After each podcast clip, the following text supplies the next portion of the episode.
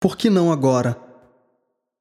A vida pulsa infinitas possibilidades na preciosidade deste momento.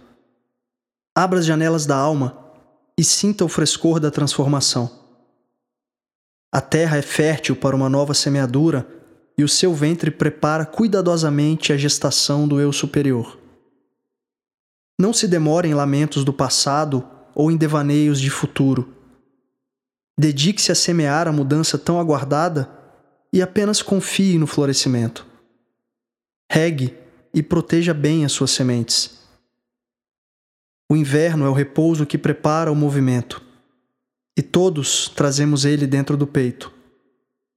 A mente se eleva ao grande espírito e começa a manifestar, hoje, aquela realidade que antes parecia tão distante. A presença é um presente que oferecemos a nós mesmos. Esqueça tudo o que já foi e tudo o que ainda não é.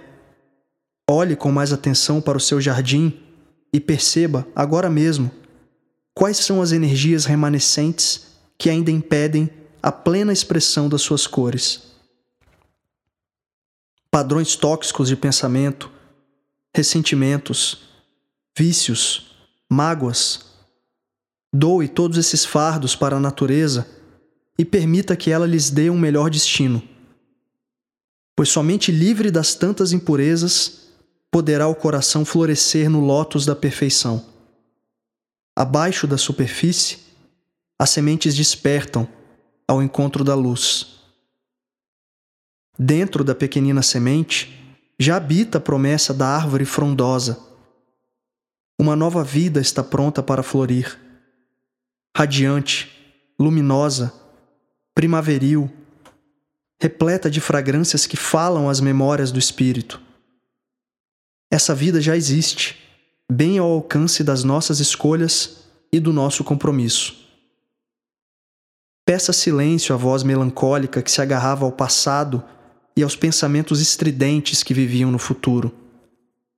Decida ser feliz agora e o futuro há de fluir naturalmente, em oceano de felicidade.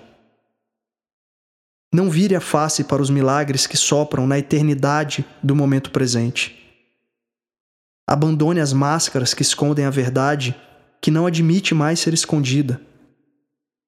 Somos artesãos deste tempo e mestres do nosso destino estelar. Os deuses anseiam por testemunhar a manifestação da nossa infinita essência.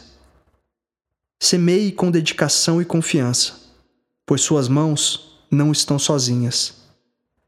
Semeie em cada gesto, palavra e pensamento.